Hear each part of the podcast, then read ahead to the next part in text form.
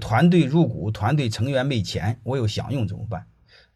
如果没有钱，你就让他谈一个事儿。我说两点，各位你们一定要知道，中国第一代创业的老板那时候他家更没钱。我问你一句话：中国第一代创业的老板，他的钱从哪来的？能听明白了吗？所以我就想说一句话：他只要是想和你创业，他只要是真心创业，他就一定能找到钱。如果他说没钱，这能说明一个问题：他不想和你创业，或者是他不看好你的项目，或者说你找错人了，就仅此而已。能明白吗？这个是大概率的事情。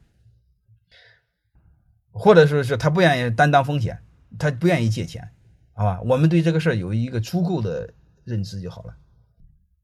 当然，我们不能太绝对，我们再找一个小概率的事儿，就是他确实没钱，他也借不来钱，但是这是小概率的哈。我假设是真的，那你就跟他谈另外一个事儿，工资不给，或者最起码只能给生活费，用工资折算成入股资金，能明白了吗？还有一个奖金也折算成入股资金，奖金百分百的不能拿走。